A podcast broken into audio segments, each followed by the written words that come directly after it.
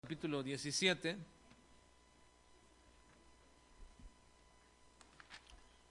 Voy a permitirme iniciar en el mes de enero una serie sobre el estudio de los hechos. Los hechos es un libro muy, muy este, atrayente en su estudio. El libro de los hechos contiene prácticas y, y este, movimientos de la iglesia que para muchos han sido confusos e incluso han resultado en parámetros de, o estándares por los cuales una iglesia debería de guiarse. Y hay que tener mucho cuidado en su estudio. El, el libro de los hechos, pero sobre todo también por la narrativa y la forma en que se describen los primeros 30, 40 años de la iglesia, en este libro encontramos también el espíritu, el fervor, que muchas veces se va olvidando y se va quitando y se va desapareciendo de las iglesias. Así que estudiaremos en el mes de enero el libro de los Hechos, pero mientras llegamos a ese punto en el mes de enero, voy a estar dando algunos pasajes del libro de los Hechos esporádicos para preparatorios para este estudio. Hoy lo que vamos a ver es precisamente en el capítulo 17, vamos a hablar acerca de un estigma, el estigma de los verdaderos creyentes, el estigma de los verdaderos creyentes. Durante los primeros siglos se acusó a los cristianos de cosas muy aberrantes, como el que eran caníbales, porque decían que co comían en sus reuniones, comían del cuerpo y de la sangre de un hombre llamado Jesús. Obviamente estaban hablando de la cena del Señor, pero ellos oían esto y decían que cometían canibalismo. También se les acusaba de actos incestuosos entre parientes, porque como todos se llamaban hermanos, dicen, ellos se casan entre hermanos y se les acusaba de esto. También, incluso, hasta le llamaban que eran paganos. Esos hombres son paganos. ¿Por qué? Porque no adoran al Dios imperial romano que era el César. Por tanto, todo aquel que no adoraba al César era un pagano. Todas esas acusaciones ridículas originaron persecuciones y miles de muertes o hasta millones de muertes durante los primeros tres siglos de la era cristiana. Mediante tales acusaciones se persiguieron a cristianos, matándolos en todas partes y tenían la libertad bajo el imperio romano de matar a los cristianos. Todo, por supuesto, eran acusaciones falsas y ridículas que llevaron a la muerte a muchos creyentes del primer siglo. Pero de entre todas estas hay una acusación que es verdadera. Hay una acusación verdadera y que se volvió el estigma o la marca de un verdadero creyente en Cristo. Esa acusación real, verdadera, llegó a ser la marca y la fama del verdadero creyente. Y esa acusación o estigma era que a donde quiera que iba un cristiano, a donde quiera que iban estos cristianos, con su mensaje, a donde quiera que llegaban, a donde quiera que pisaban el lugar, en donde quiera que estaban o se establecían, trastornaban todo con su mensaje. Estos cristianos tenían el estigma de ser trastornadores de todo en donde estaban. Vean esta acusación en Hechos 17.6, por favor, versículo 6. Dice, lean conmigo. Pero no hallándolos, trajeron a Jasón y a algunos hermanos ante las autoridades de la ciudad, gritando, estos que trastornan el mundo entero también han venido acá. Tomaron a Jasón y a algunos hermanos y los llevan ante las autoridades y les dicen, esos que andan por todo el mundo trastornando todas las cosas, ya también están aquí. Es como, e, este es un anuncio más o menos como algo que alguien dice que nunca va a acontecer y va a pasar las cosas. No sé si ustedes ha pasado, escuchaba en días pasados, estaba escuchando las noticias y uno, un hombre que daba las noticias decía, eh, no, no sé qué nos está sucediendo, pero hoy todo lo que parecía imposible ya parece posible y ya no está tan lejano. Y él decía y recordaba, yo siempre pensaba que no iba a pasar nunca, eh, pasa ya en Europa, pasa en Asia, decía, pero aquí en México, nuestro México, y aquí en mi ciudad jamás nos va a pasar, y resulta que nos pasa, dice, y tan solo, dice, yo pensaba hace unos años, hace unos meses atrás, cuando escuchaba que había una pandemia o, que había una epidemia este, en, alguna parte, yo decía, bueno, es allá en aquel lugar, aquí nunca va a pasar, dice, pero no solamente no va a pasar, él decía, a mí nunca me va a pasar eso, o sea, en mi mente no va a pasar tal cosa, y dice, y ándale, que me enfermo de eso. Y estaba diciéndole eso y me acordé precisamente de que hay muchas personas, y en el tiempo que estamos hablando precisamente ahora, que piensan que su vida nunca va a ser trastornada, que su vida nunca va a ser cambiada, que su estatus en el cual sobreviven eh, su comodidad en la cual llevan, esos planes que tienen nunca van a cambiar, piensan ya, yo ya tengo mi vida hecha, ya la tengo delineada, tengo una casa, tengo un carro, tengo una cuenta de banco, tengo un trabajo bien seguro, tengo una familia, todo va a caminar perfectamente bien por ahí, ya nada lo puede cambiar y de pronto la vida es transformada y cambiada muchas de las veces. Pero déjenme decirles, hermanos, eso no es comparable en absoluto, en absoluto no es comparable con el trastorno que el Evangelio ha hecho a nuestras vidas. Lo ha cambiado todo. ¿No creen, hermanos? Lo ha cambiado todo. Piensa atrás, en retrospectiva, cómo era tu vida. Piensa en eso. El Evangelio cambió todo en nosotros. Y ese era el temor, y ese era el enojo, y esa era la frustración de estos hombres esos que han trastornado el mundo entero, que van por toda, por toda Asia trastornando y haciendo que la gente ya no adore a Diana de los Efesios o a cualquier otro ídolo, hoy también ya llegaron acá con nosotros.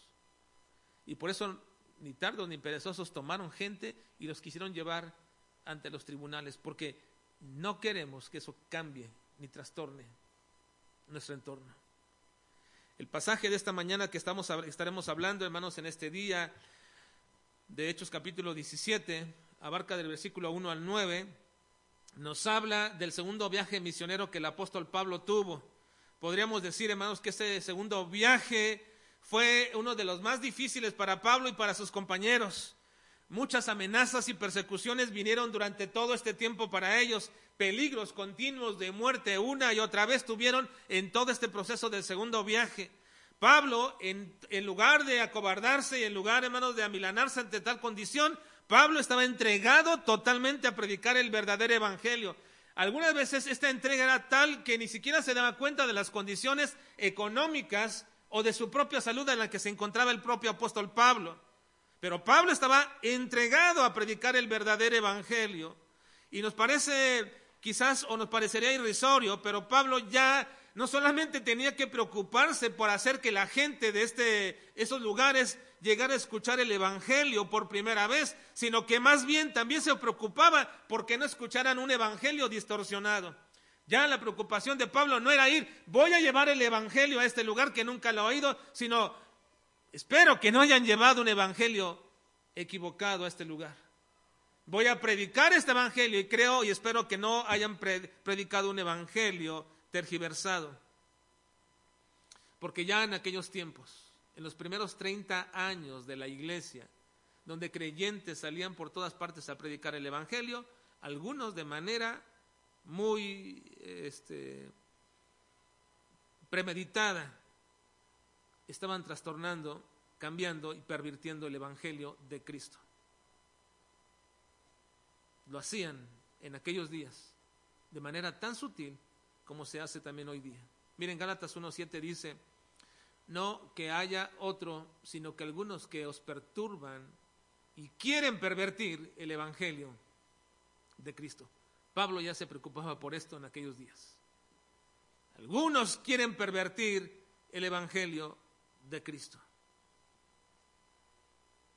Porque desde aquellos tiempos y hasta hoy, hermanos, No sé por qué ni cómo, es que conociendo algunos el poder que tiene el Evangelio, quieren aprovechar ese poder transformador del Evangelio. Miren, recuerdan que en alguna ocasión el apóstol Pablo predicando se convirtió mucha gente y había un cierto mago que vio que cómo venía el Espíritu Santo sobre algunas personas y cómo mediante esa acción espiritual que tenía el Espíritu Santo para capacitarles para predicar el Evangelio, vio de pronto cómo ejercían algunas señales y poder sobre aquellos que venían. Entonces este hombre, viendo todo eso, dijo, deme a mí ese poder y le doy una gran suma de dinero porque quiero hacer lo mismo. Es decir, quería obtener una ganancia viendo el poder que tenía precisamente este mensaje transformador. Ahora, eso es a lo que Pablo se eh, refiere cuando menciona en 2 de los Corintios capítulo 2, versículo 17, pues no somos como muchos que medran, es decir, sacan provecho falsificando la palabra de Dios sino que con sinceridad, como de parte de Dios y delante de Dios, hablamos en Cristo. Ya en los primeros años del apóstol Pablo, cuando el Evangelio no era todavía expandido por todas partes y Pablo era uno de los primeros que lo estaba haciendo, ya no se preocupaba solamente por predicar el Evangelio, sino que todos supieran que el Evangelio que era, él predicaba era el verdadero Evangelio y que otros estaban tergiversándolo. Tenía ya que enfrentarse a aquellos falsificadores y aquellos hombres fraudulentos con el Evangelio. Por eso Pablo era acusado junto con todos sus colaboradores de trastornar el mundo. Ellos trastornan el mundo. Trastornar algo significa cambiar el orden que se tiene. Trastornar algo es, significa quitar el desarrollo normal de las cosas, como se van llevando, y cambiarlo. Eso se referían ellos. Están cambiando todo el orden de lo que tenemos. Aunque la percepción, por supuesto, de estos hombres al referirse al trastorno que estaban haciendo Pablo, de ninguna forma era la percepción de Pablo, ni de sus colaboradores, ni de los cristianos, y mucho menos era precisamente la, de Dios, en una cosa sí tenían razón estos hombres. La predicación del Evangelio estaba trastornando al mundo conocido de ese tiempo y el poder del Evangelio y su influencia siempre ha sido la misma desde aquellas épocas hasta hoy día. Siempre. La predicación del verdadero Evangelio siempre ha trastornado y transformado al mundo a las personas, a las familias. Lo ha hecho. Una muestra de eso somos nosotros. Su vida fue transformada. Fue cambiada, ¿o no, hermanos? Ahora, ¿a, ¿a una peor vida? No, nunca. A una mejor vida. Pero no la mejor vida aquí, sino la mejor vida en el cielo. Miren, hermanos, no nos damos cuenta, pero esta pandemia hemos perdido a algunos hermanos. Ustedes lo saben, ¿verdad? Este, eh, gente, incluso conocidos, pero hermanos de nuestra iglesia, incluso algunos familiares. Pero qué bendición, hermanos, es saber que muchos de ellos, de esos familiares, o de nuestros hermanos aquí de la iglesia, descansamos en el hecho de que, de que están en un mucho mejor lugar que nosotros. ¿No? Eso nos alienta, nos da gozo en medio de la tristeza, nos da fortaleza en medio de la debilidad. Pero eso proviene no de una autosugestión, ni de que yo me trate de, de, yo mismo de autoconvencer de esto, proviene del mensaje del Evangelio. El mensaje del Evangelio no solamente transforma nuestra vida actual, sino que transforma todo, pensamiento, corazón, el futuro mismo lo transforma. Porque sabemos, hermanos, que si en algún momento, y nos puede suceder y nos va a pasar, eh, pasamos de esta vida a la que nos espera, esa vida es mucho mejor. Y no lo sabemos porque nos queremos eh, nosotros mismos tranquilizar en ello, sino porque el mensaje del Evangelio lo dice. Cristo dijo, yo les doy vida eterna y no perecerán jamás. Esta promesa de Cristo es parte del mensaje evangélico que debemos siempre mantener en nuestros corazones. Así que, hermanos, nuestra vida, nuestra mente, nuestro corazón, nuestras familias, todo lo que somos ha sido transformado, ha sido trastocado totalmente de su orden natural, ha sido quitado del rumbo que estaba llevando y ahora lo ha sido cambiado totalmente. Así que entonces, lo que acusaban a Pablo acerca de, que trastornaba el mundo junto con todos sus colaboradores, en cierta medida era el estigma que ellos tenían y que llevaban por todas partes. Así decían ellos, estos que trastornan el mundo, ya también llegaron acá. Y ese siempre ha sido el poder del Evangelio y su influencia en toda la historia. En las etapas primarias de la iglesia, en los primeros 300 años, Muchos hombres se dieron cuenta de esto, incluso gobiernos se dieron cuenta de esto, incluso el emperador de, Roma, el imperio universal que existía, dándose cuenta del poder del Evangelio y de lo que los cristianos estaban haciendo, tuvo que convertirse conveniente y políticamente al cristianismo, no verdaderamente al cristianismo, sino como simple y políticamente y socialmente al cristianismo, porque sabía que estaban trastornando el mundo con su mensaje. En esos primeros siglos, Justino Mártir dice, dijo y escribió, no hay una sola raza de hombres, ya sean estos bárbaros o griegos o de cualquier otro nombre, nómadas, errantes o pastores viviendo en tiendas, entre los cuales no se hagan ya hoy día oraciones y acciones de gracias en el nombre del crucificado Jesús. Estaba diciendo, esto no es algo que se quedó en Jerusalén solamente y en Israel.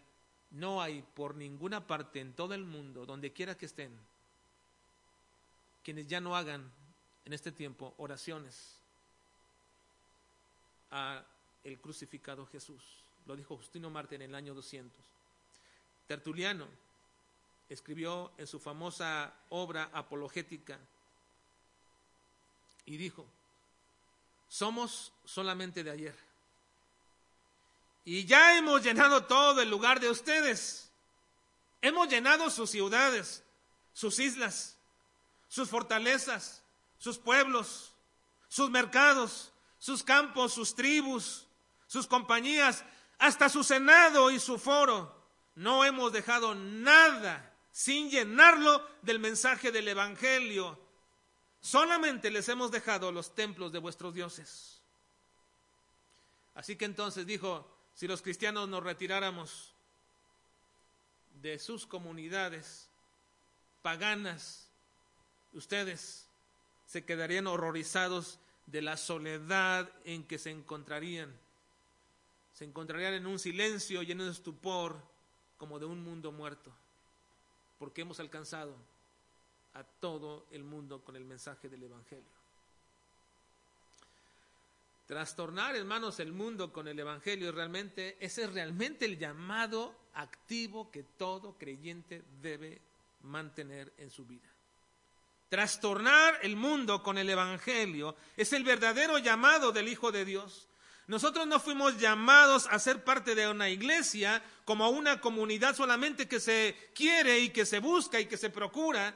La iglesia, por supuesto, es muy importante y es la base y la plataforma pero es la base y la plataforma para no vivir solamente así, sino para vivir e impulsarnos a cumplir con el llamado personal de cada cristiano de conocer y dar a conocer a Cristo. Cuando entendemos esto, entendemos la verdadera función y la verdadera realidad y la verdadera, el verdadero propósito por el cual venimos a la iglesia.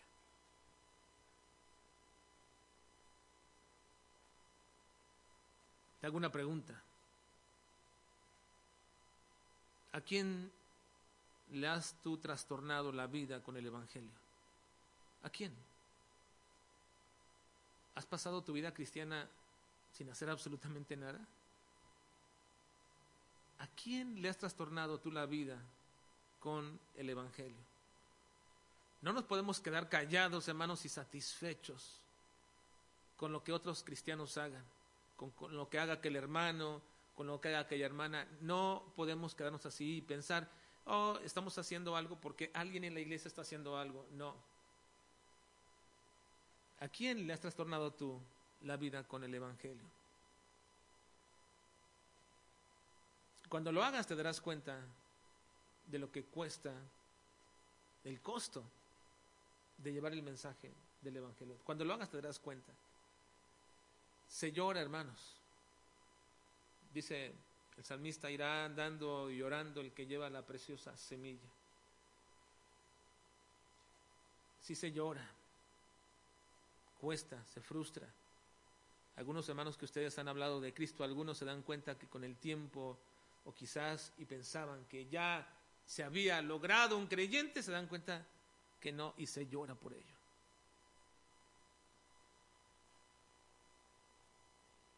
No hace unos días atrás vi a algunos de los hermanos llorar, llorar, literalmente llorar,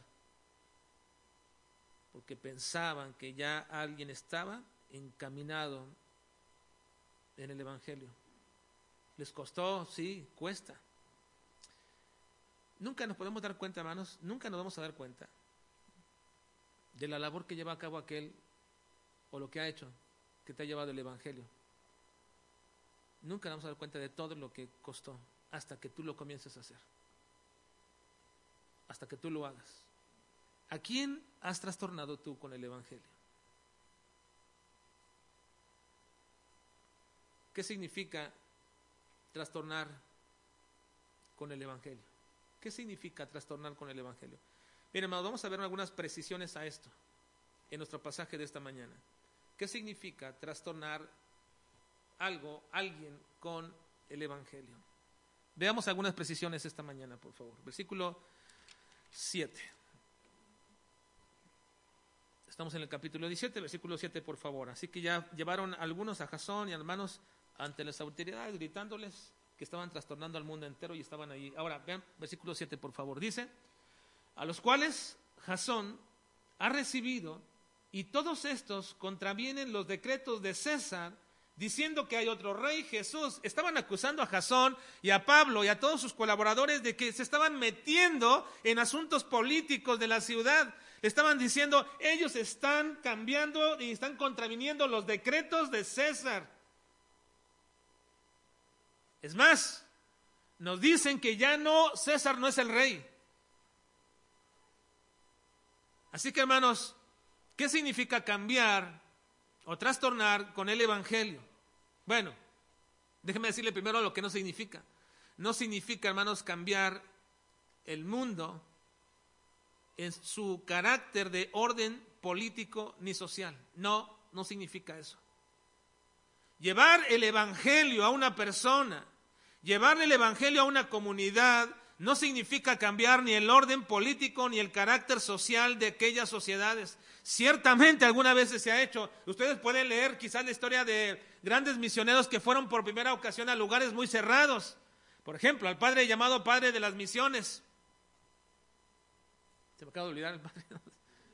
Guillermo Cari. El padre de las misiones, él salió a la India y llegó a la India y comenzó a llevar el, evangelio a aquel lugar. Bueno, abreviando toda la historia de él, al final, al final, él pudo lograr establecer una ley que cambiara y, cambiara totalmente la ley antigua, que era la quema de niñas y de viudas. Esa, esa antigua ley que se llevaba a cabo en la India establecía que cuando un hombre, un hombre moría que era casado, la viuda tenía que ser quemada junto con el marido. O bien, si había demasiadas niñas ya en un hogar, dos eran muchas para ellos ya, entonces una tenía que ser tirada al río Ganges. Esas eran leyes establecidas. Cuando penetró con el Evangelio y predicó, trastornó esa parte de tal manera que un poco antes de morir lo llamaron lo llamaron a una junta política y le dijeron, hemos decidido cambiar esta ley en honor a usted. Bueno, pero ese no era el propósito del Evangelio. Ese no era el propósito del Evangelio, llevar y cambiar el aspecto político y social. Eso no es lo que estamos buscando. No es lo que estamos buscando. Sin embargo, ellos decían, ellos están cambiando todo esto.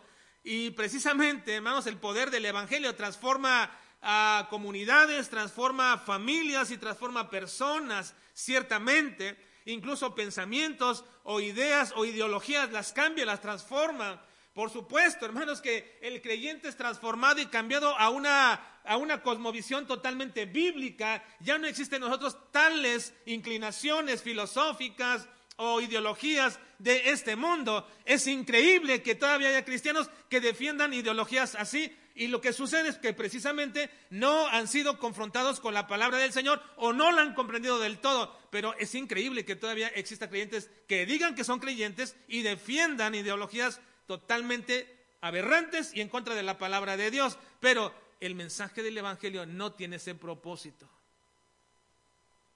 Lo hará. Pero nosotros no estamos llevando el Evangelio para cambiar el orden político ni social de una sociedad o de una familia o de una persona. Lo ha hecho muchas veces y lo sigue haciendo. Y eso está en la dirección y en la soberanía del Señor. En, el, en, en hecho dice que cuando se predicó el Evangelio en Éfeso, dice que muchos de ellos, fue notorio a todos que habitaban en Éfeso, así judíos como griegos, y tuvieron temor todos ellos, y era magnificado el nombre del Señor Jesús, y muchos de los que habían creído Ah, venían confesando y dando cuenta de sus hechos. Asimismo, muchos de los que habían practicado la magia trajeron los libros y los quemaron delante de todos y echan la cuenta de su precio. Hallaron que eran cincuenta mil piezas de plata. Así crecía y prevalecía poderosamente la palabra del Señor. Sí, se transformaba lugares como estos, pero el propósito no era cambiar el estatus político ni social de un grupo, de una ciudad.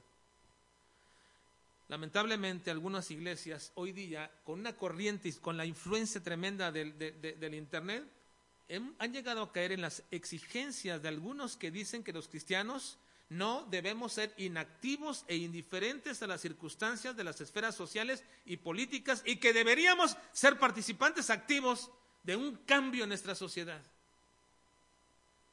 Qué manera tan sutil de rebajar el propósito de la iglesia y el mensaje. Perseguir eso es cambiar nuestro enfoque prioritario. Y finalmente, si ya la iglesia misma se ha debilitado en llevar el Evangelio, imagínese involucrarnos en tales cosas. Reducir todo lo que somos a un simple y vano cristianismo que busca un cambio para su beneficio dentro de la sociedad. Eso es la forma más sutil de perder la perspectiva de nuestro llamado. Ir, sacar pancartas o hacer eh, tantas cosas este, públicas para que vean todos que no estamos de acuerdo con tal o cual cosa, será olvidarnos de que la influencia del evangelio comienza en el corazón de una persona y que es el evangelio que cambia tales cosas. Sería, hermanos, errar tratando nosotros de cambiar lo que nunca va a cambiar. Ese es un esfuerzo que no nos corresponde a nosotros, no somos llamados a tal cosa. Sí, hay muchos líderes hoy día que lo hacen y buenos líderes que dicen, tenemos que hacerle, tenemos que dar un cambio en nuestra vida, pero eso, hermanos, es una equivocación. Nunca encontramos tal cosa en el ministerio de nuestro Señor Jesucristo. Sí, señala el error, sí, por supuesto que señala, pero siempre las cuestiones espirituales eran precisamente la razón de todo ello. El aspecto espiritual. Es errar tratando de cambiar lo que nunca va a cambiar, hermanos, nunca va a cambiar. Ese orden perverso que cada vez más se va degradando y degradando, está profetizado que así va a ser. Ni tú ni yo lo vamos a cambiar.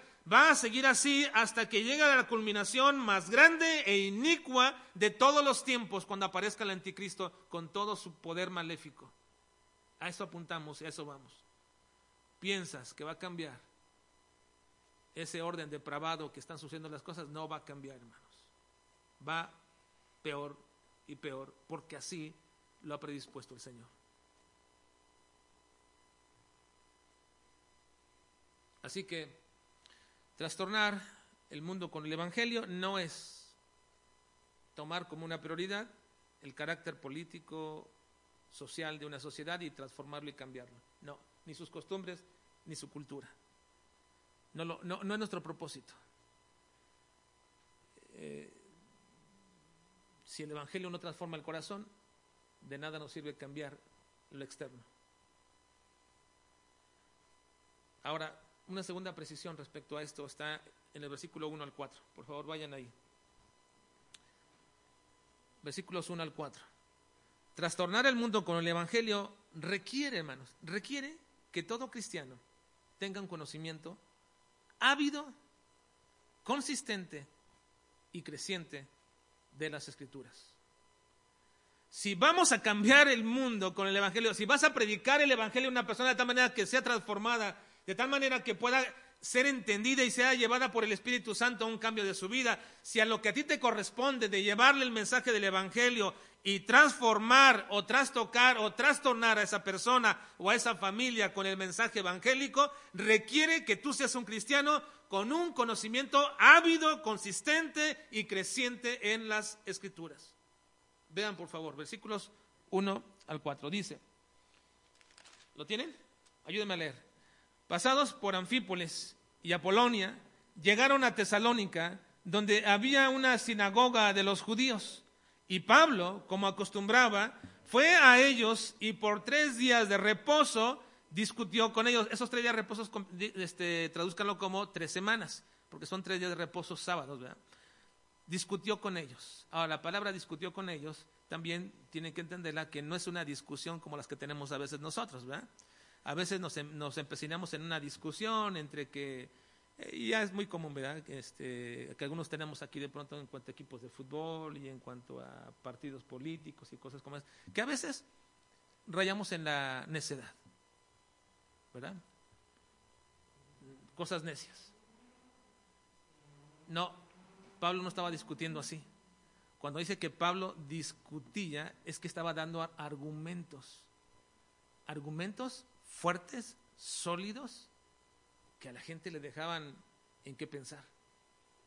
Ahora, ¿de qué argumentos y cómo discutía con él? Vean, vean versículo 3. Dice, declarando y exponiendo por medio de las escrituras que era necesario que el Cristo padeciese y resucitase de los muertos y que Jesús, a quien yo os anuncio, decía él, es el Cristo. Ahora vean, Pablo dividía su discusión en dos temas. ¿Lo alcanzan a notar aquí? Hay dos temas que Pablo dividía su discusión o su argumentación en dos temas. Primero, establecía por medio de las escrituras, es decir, el Antiguo Testamento, que el Mesías o el Cristo, porque Cristo también es Mesías, significa eso, Cristo la palabra griega para Mesías en, en, hebreo, que el Mesías que ellos estaban esperando, que milenariamente tenían conocimiento de él y que ese era su deseo tenerlo, que ese Mesías debería de morir y resucitar de los muertos. Esa era su primera discusión y se los probaba con las escrituras. Ahora, ¿eso creían los judíos? No, los judíos creían una teología de que el Mesías era un rey victorioso que los llevaría otra vez a la hegemonía de una nación por encima de todos. Iban a ser otra vez prósperos. Iban a ser otra vez la, la punta, lo más importante de todas las naciones. Eso es lo que creían. La venida del Mesías para un judío era volver a la época de la prosperidad, igual que la de Salomón o la de David en, en sus tiempos. Iban a volver a esos momentos. Esa era la esperanza milenaria del judío respecto al Mesías. Así que oír que iba a morir era algo, era algo que, les parecía tonto, ridículo. Por eso, cuando vieron a Jesús que comenzó a predicar y a sanar y ver que la gente le seguía, todos dijeron, será el Mesías. Y de pronto cuando escuchan, pero aquí a tres, pero voy a morir, me quitarán la vida. entonces lo desecharon. Este es otro más de los Mesías que supuestamente han surgido. Su primera discusión su primera parte, argumentación, es probarles con el Antiguo Testamento que el Antiguo Testamento dice que el Mesías debería de morir y después resucitar. Eso para ellos era novedoso. No lo sabían. Si lo sabían, no habían puesto atención o no lo ponían de esta forma así, ni lo entendían, ni se podía referir al Mesías. Pero Pablo les probaba, discutiendo, dándoles argumentos, discutiendo con ellos, exponiendo, cuando dice declarando y exponiendo, la palabra aquí exponiendo significa que los iba llevando sistemáticamente desde el Génesis hasta Malaquías, probando que el Mesías debería de morir y después resucitar. Ahora, cuando los convencía de esto, ¿cuál era la segunda parte que Pablo hacía? ¿Qué es lo que Pablo les predicaba y decía?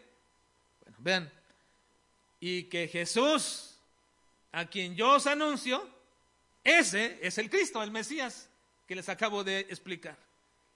Esa era la forma como testificaba Pablo.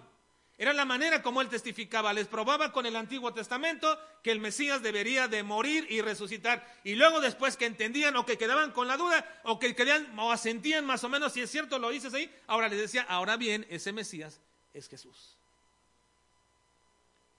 De esta manera testificaba el apóstol Pablo. Y precisamente en esta forma, hermanos, de entender, ¿Qué trastorna el Evangelio? Requiere entonces que un cristiano tenga un conocimiento ávido y consistente de las Escrituras. Porque imagínense, al apóstol Pablo queriendo mostrar esto a los judíos sin conocer las Escrituras, ¿qué, podía decirles él? ¿Qué podía decirles, hermanos? Ahora imaginemos ahora, tratando de exponer el señorío de Cristo a las personas. Mira, no tratando de decirles, Cristo murió y Cristo resucitó para que tú seas salvado.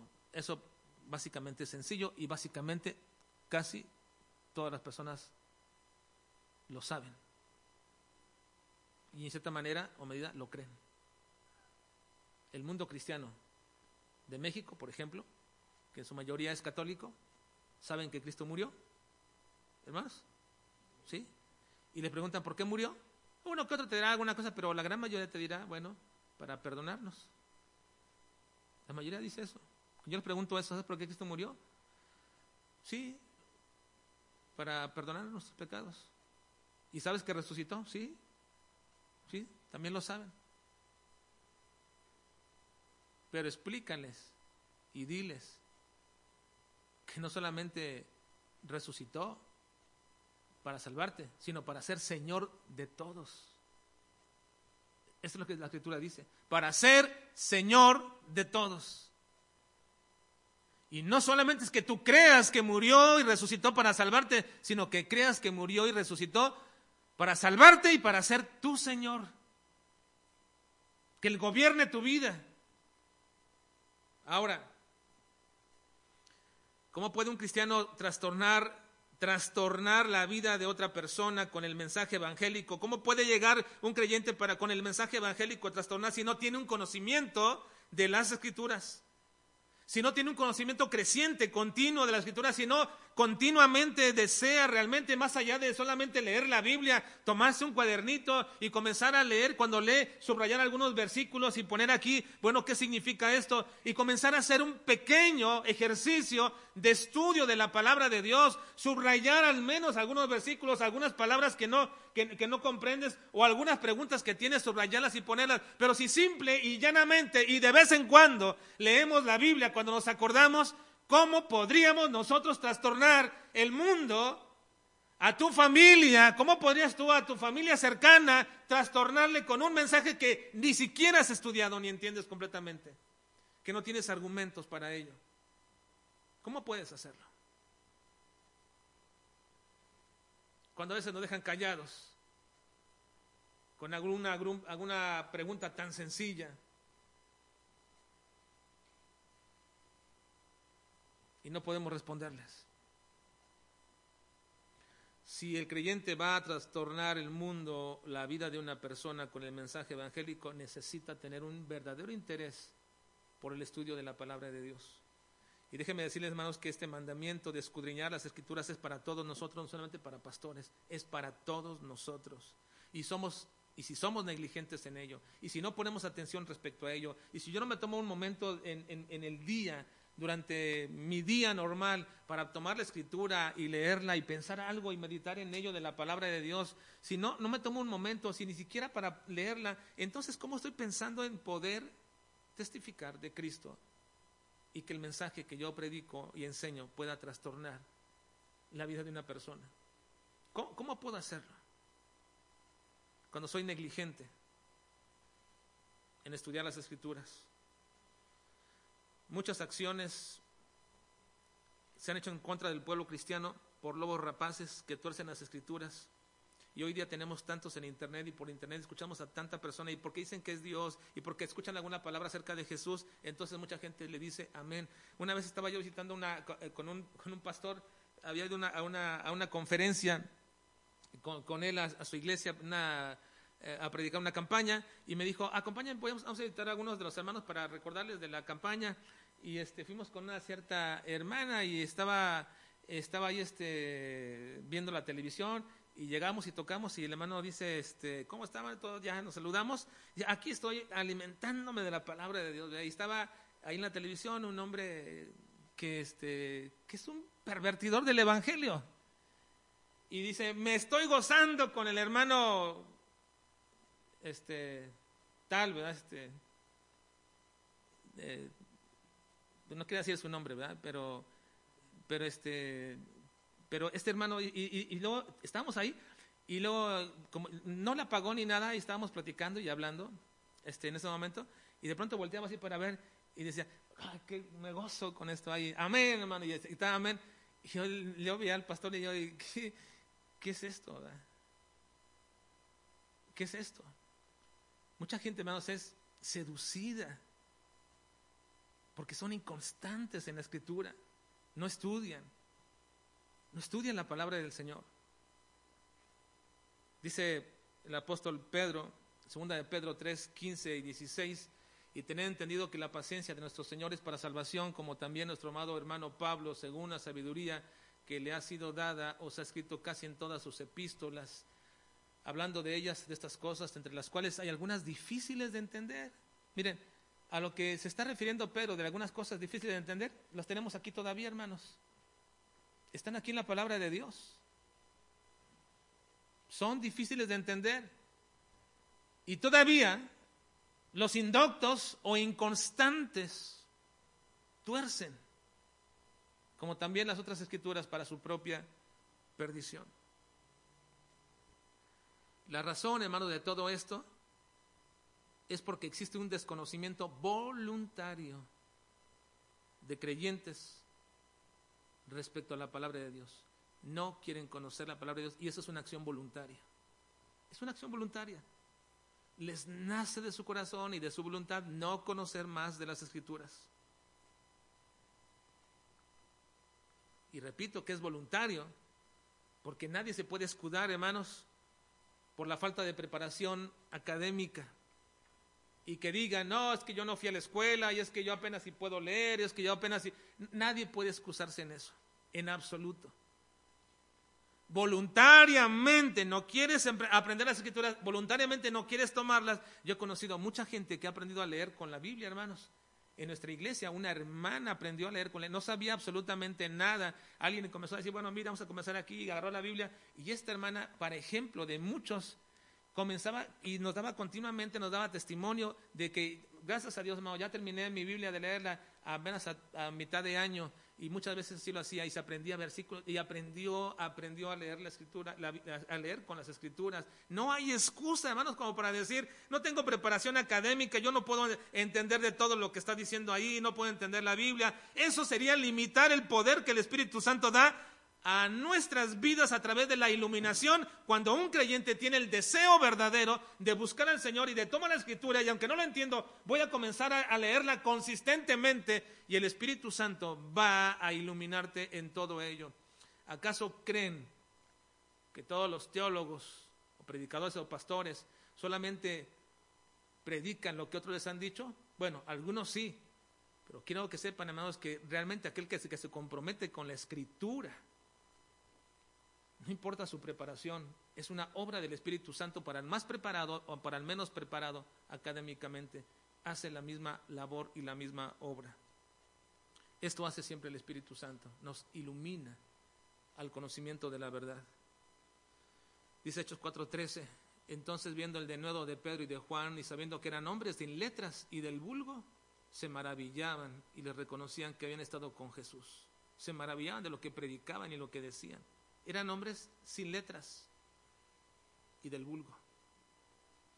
Hermanos, no nos podemos excusar en nuestra ignorancia voluntaria de las escrituras, porque decimos no tengo tiempo o, no tengo la oportunidad para hacerlo. Realmente sí entiendo que muchos tienen ocupados todo su día y que quieren llegar a casa a descansar, hermanos, pero siempre cuando llegamos cansados, sí tenemos tiempo para ver un rato la televisión o para cualquier otra cosa, pero ¿por qué no tenemos un poco de tiempo, hermanos?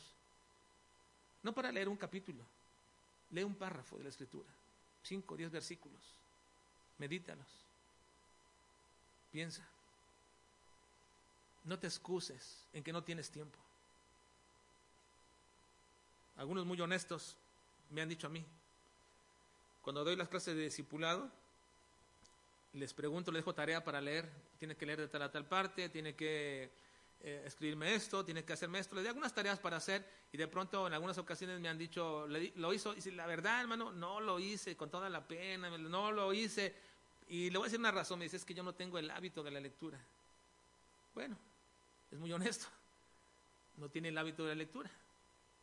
Pero esa no es excusa. Esa no es excusa porque un verdadero creyente, aunque no tenga hábito de la lectura, por fuerza se lo tiene que hacer. Porque no hay otra forma, no hay otra manera que pueda crecer espiritualmente si no es leyendo y estudiando las escrituras. Y si dices que no tengo hábito de lectura, entonces nunca vas a crecer.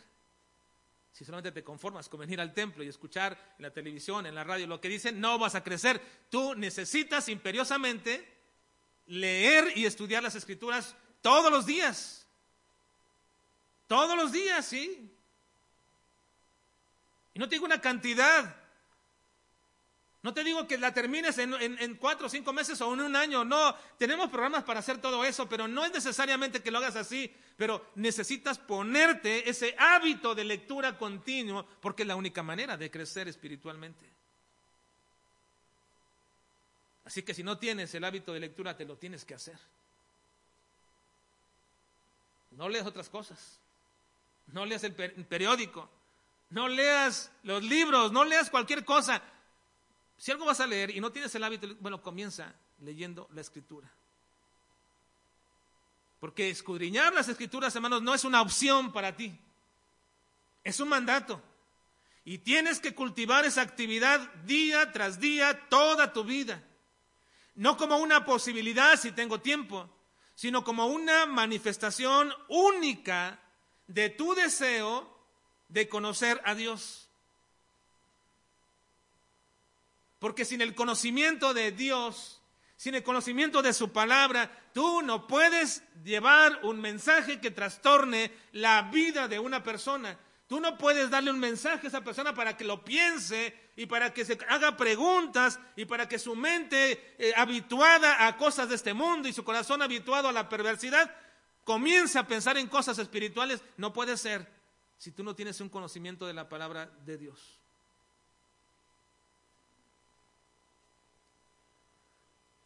Y puesto que sin el conocimiento de la palabra de Dios no se puede realmente testificar de la manera en que una persona pudiera entender el mensaje del Evangelio, ¿cuál creen que es la razón por la cual venimos a la iglesia, hermanos? ¿Cuál es la razón por la cual venimos a la iglesia? ¿Saludar a los hermanos? Nos da gusto verlos, ¿no? ¿Quién nos da gusto o no da gusto, hermanos? Sí, nos da gusto verlos.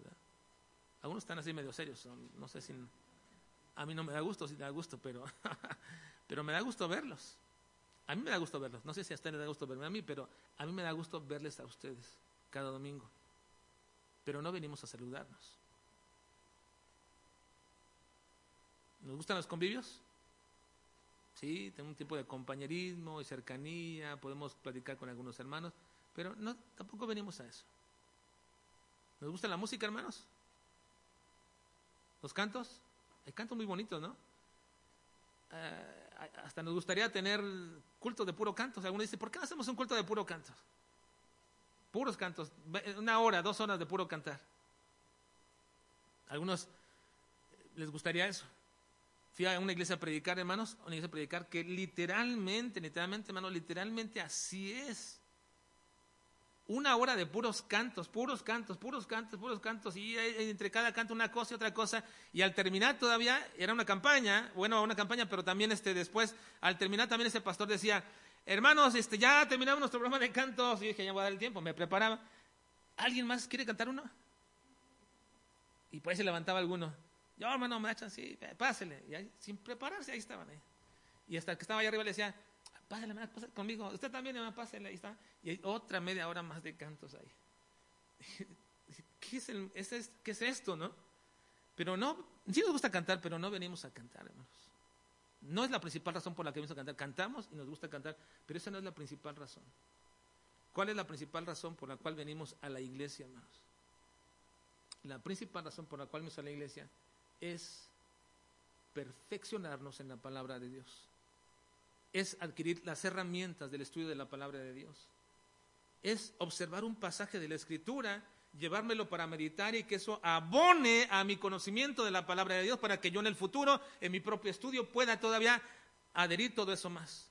El propósito es venir y estudiar la palabra de Dios. La Biblia le llama perfeccionamiento o le llama precisamente la palabra catartizo, significa equiparlos, darle las herramientas. ¿Cómo se hace? Mediante la palabra de Dios. Eso dice Efesios capítulo 4, vean el versículo 11 al 14, dice, y él mismo constituyó, vean hermanos en la iglesia, está hablando, vean conmigo esto hermanos, él mismo constituyó a unos apóstoles, a otros profetas, a otros evangelistas, a otros pastores y maestros, a fin, a fin de qué hermanos? De perfeccionar catartizos, es decir, equiparlos a los santos para la obra del ministerio, para la edificación del cuerpo de Cristo. Algunos dirían, bueno, se refiere a enseñarles a dirigir, o enseñarles a hacer un bosquejo, o enseñarles a cómo hacer tal cosa. No, no se refiere a eso. Aquí dice, hasta que todos lleguemos a qué? A la unidad de la fe. Es decir, hasta que todos vayamos en conjunto al qué es lo que creemos todos respecto a la palabra de Dios, a la unidad de la fe y del conocimiento del Hijo de Dios. A un varón perfecto, maduro, equipado, a la medida de la estatura de la plenitud de Cristo. ¿Y con qué propósito? ¿Para qué? Para que ya no seamos niños fluctuantes, llevados por doquiera de todo viento de doctrina, por estratagema de hombres que para engañar emplean con astucia las artimañas del error. Ese es el propósito por el cual venimos a la iglesia, una hora, hora y media, dos horas. Ahora, yo ciertamente sé, hermanos, que a veces estamos cansados y alguno dirá, oh, ya se pasó 40 minutos, ya lleva 45 minutos. Sí, sí sé que a veces pasa eso. Pero imagínense, hermanos, por favor, a la semana estudiar una, dos horas. Vaya, todos ustedes que estudian de alguna manera en alguna parte o estudiaron en algún lado, con una hora tenían para estudiar sus escuelas, con una hora aprenderían suficiente su carrera. No, Hermanos, si tenemos media hora, 40 minutos, una hora, hora y media, ciertamente nos cansamos, pero no debería de ser fastidio. No debería ser frustración. Si me canso. Yo he estado en cursos donde me canso, después de una, dos, tres horas me canso ya, pero al final digo, bueno, fue provechoso. Sí me cansé, pero aprendí. Ese es el propósito de venir a la iglesia. Equiparnos para que nuestro mensaje evangélico tenga sustento de lo que decimos. Culmino, hermano, voy a culminar ya. Trastornar al mundo con el Evangelio no solamente le provoca cambios drásticos a la vida espiritual de una persona que lo recibe, pero también, también le provoca cambios a la persona que lo rechaza. Sí,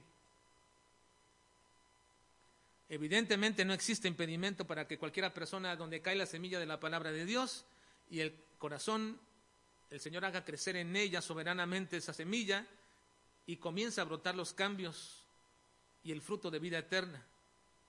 No, no hay impedimento. No solamente deberíamos decir que no hay acepción de personas para con los que eh, Dios quiere salvar, no hay acepción de personas, Él no hace acepción, Él no dice voy a salvar a los puros inteligentes o a los puros sabios o voy a salvar a los puros de este color o aquel, no, no hay acepción de personas. Cuando llega el mensaje del Evangelio, el Evangelio está diseñado para toda clase de personas. Vean el versículo 4. 4, por favor, dice.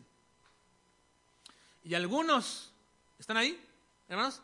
Lean conmigo, dice, y algunos de ellos creyeron y se juntaron con Pablo y con Silas, y de los griegos piadosos, gran número, y mujeres nobles, no pocas.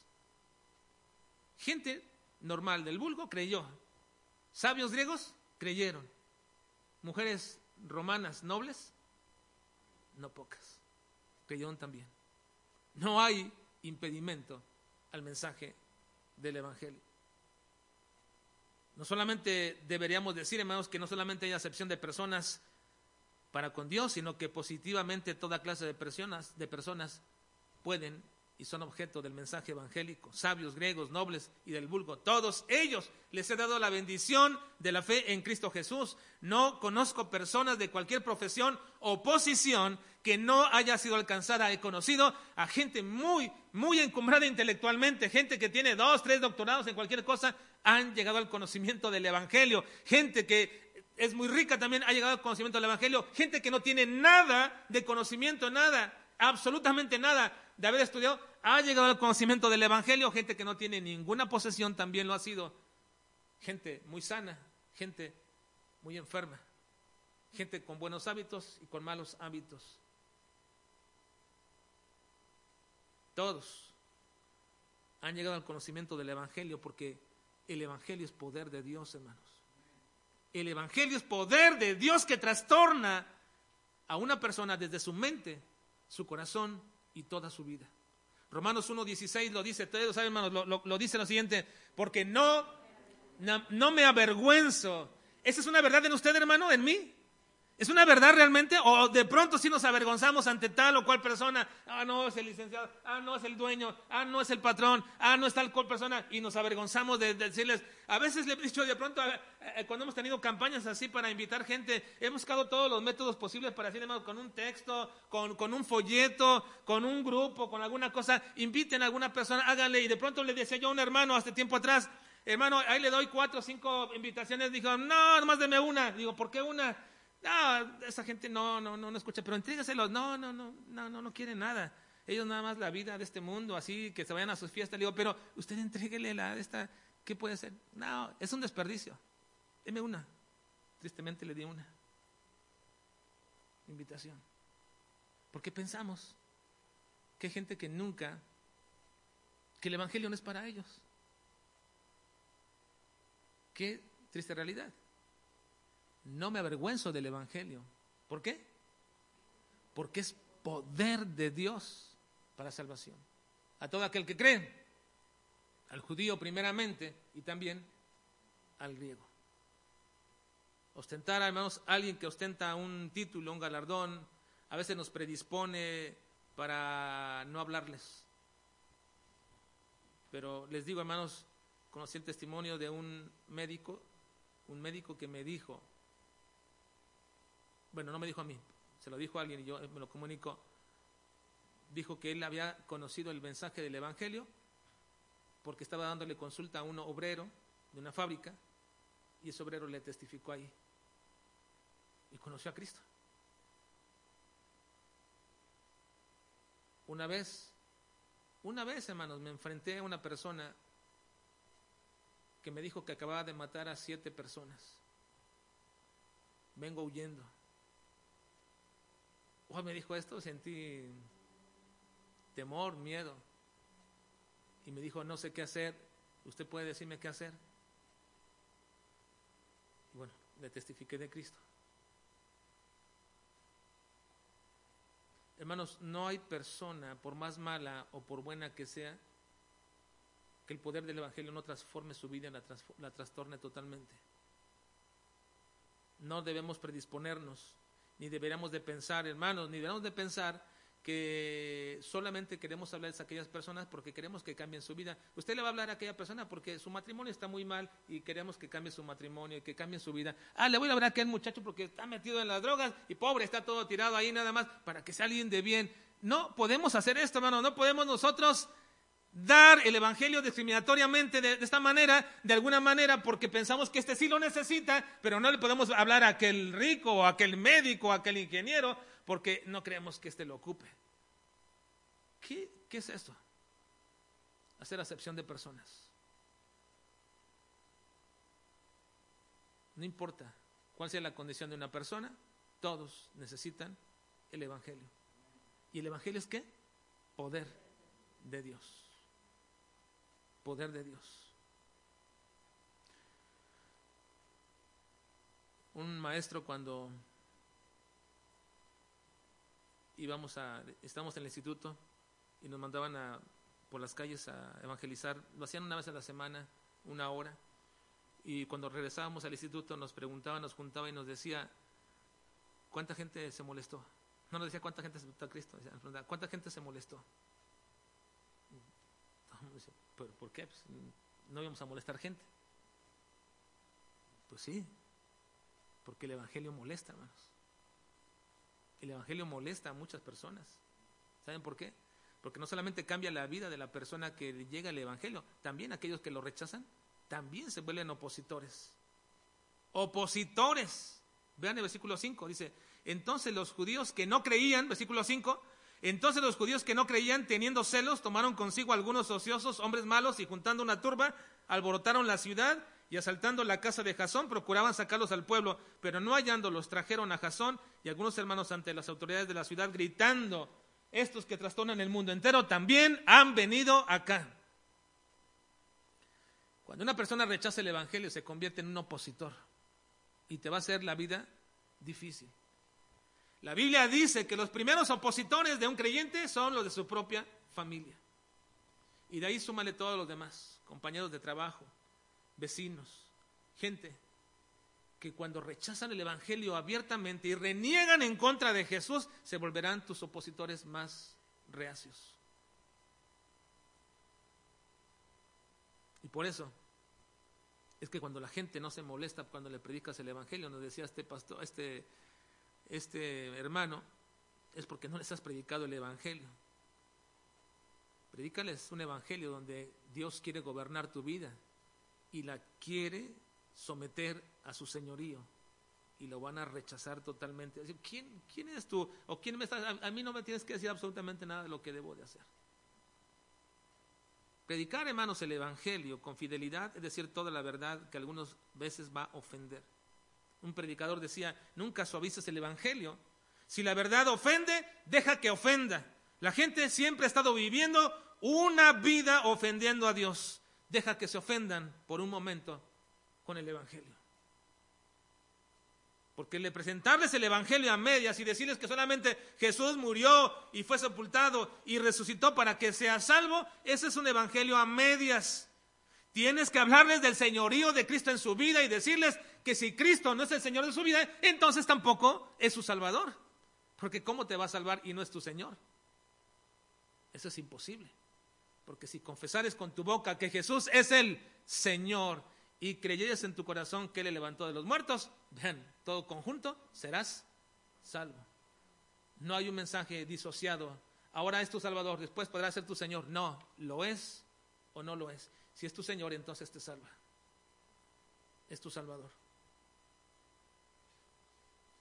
Así que hermanos, culminemos. Cuando trastornamos el mundo con el Evangelio, la gente debe seguir percibiendo el mismo temor que siempre han percibido cuando alguien les predica el Evangelio desde tiempos antiguos. ¿Qué pasó con todos estos? Dice el versículo 8, alborotaron al pueblo y a las autoridades de la ciudad oyendo estas cosas. ¿Por qué? ¿Por qué estos hombres quisieron traer a Jasón y a todos ante las autoridades para que los castigaran y los echaran fuera de ahí? ¿Por qué? Porque tenían miedo, hermanos. ¿Miedo de qué? De aquellos que trastornaban el mundo, también trastornen esto. nos quite nuestro estatus, lo que estamos haciendo. Tienen miedo. ¿Hace cuánto, hermanos, que tu familia, por ejemplo, tu papá, tus hermanos o abuelos o no sé quiénes sean cercanos, no se enojan contigo porque les hablas el Evangelio? ¿Hace cuánto que no pasa eso? Y tú dices, bueno, yo ya no les voy a decir nada porque yo quiero llevar la fiesta en paz. ¿De veras? ¿De veras vamos a perder así? ¿Ya no quieres discutir por causa del Evangelio? ¿Así va a ser nuestras vidas? No olvido nunca, hermanos, que cuando tenía unos 7, 8 años y tenía un poquito de conocimiento ya de la palabra de Dios, muy, muy leve, muy leve. Mi abuelo, que era un católico empedernido, pero empedernido católico, conocedor de la escritura, porque él ya era ciego y siempre que hablábamos algo acerca de eso, él nos la recitaba, con la, nos la recitaba de memoria, la parte de la escritura, y nos decía, pero me acuerdo que alguna vez me puse al tú por tú con él en eso, un niño de 7, 8 años, y yo, yo estaba así, y que me decía, no, es que es mira por la escritura dice por obras y me mostraba, me mostraba unos pasajes donde decía que el que me dio de tomar agua a mí se la dio a, uno me la dio a mí y por esto y me comenzaba a hablar así de esto yo le decía no no se refiere a eso abuelo porque la Biblia dice eso también y yo empezaba a decirle con mis pocas palabras que podía decirle y me acuerdo que agarró su bastón estaba ciego él y me aventó unos bastonazos así no me pegó pero rompió varias cosas así y me dijo lárgate de aquí este no sé qué tantas palabras me dijo así enojado veía yo su rostro desencajado totalmente. Y obviamente me fui, me fui llorando, ya era un niño, me fui llorando. Ahí con mi papá y mi mamá, dijo, tranquila, tranquilo ya. Y mi abuelo pensó que ya no iba a decirle nada. Pero al día siguiente otra vez fui. Y otra vez fui. hasta que después él se doblegó. Ya ni me escuchaba. Pero hermanos, no podemos nosotros bajar nuestros estándares. ¿Hace cuánto que no trastornas a una persona con el Evangelio? La gente tenía miedo, como cuando tenían miedo los pueblos vecinos y el pueblo de Israel pasaba por aquellos lugares y decían, el Dios, el Dios de ellos es poderoso. ¿Qué van a hacer con nosotros? Le tenían miedo. Como también los romanos, cada vez que mataban a un cristiano decían, matamos a uno y salen cientos, porque la sangre de ese riega y abona la tierra para que salgan más de ellos. Estaban temerosos. Me hace recordar, hermanos, también que ese temor había precisamente en una ciudad tan tradicional y religiosa como era Querétaro, donde vivíamos hace unos 40 años, donde se huele el olor a sotanas ahí. Ustedes que han ido a Querétaro, pasan por todo el centro, el olor a iglesia se huele. Ahí todo mundo es religioso, pero en aquellos años mucho, mucho más.